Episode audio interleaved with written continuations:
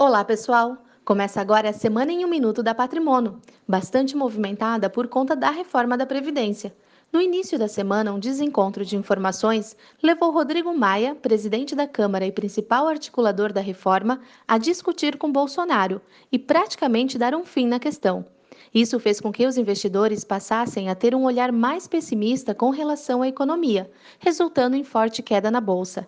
Agora, após diversas reuniões, Paulo Guedes assumiu juntamente com Maia o comando da reforma e decidiram juntos pressionar Bolsonaro por uma postura mais ativa na construção de uma base de apoio para aprovar a agenda legislativa do governo. Eles acreditam que o presidente deve melhorar a articulação com os deputados, caso queira realmente que a reforma seja aprovada com urgência.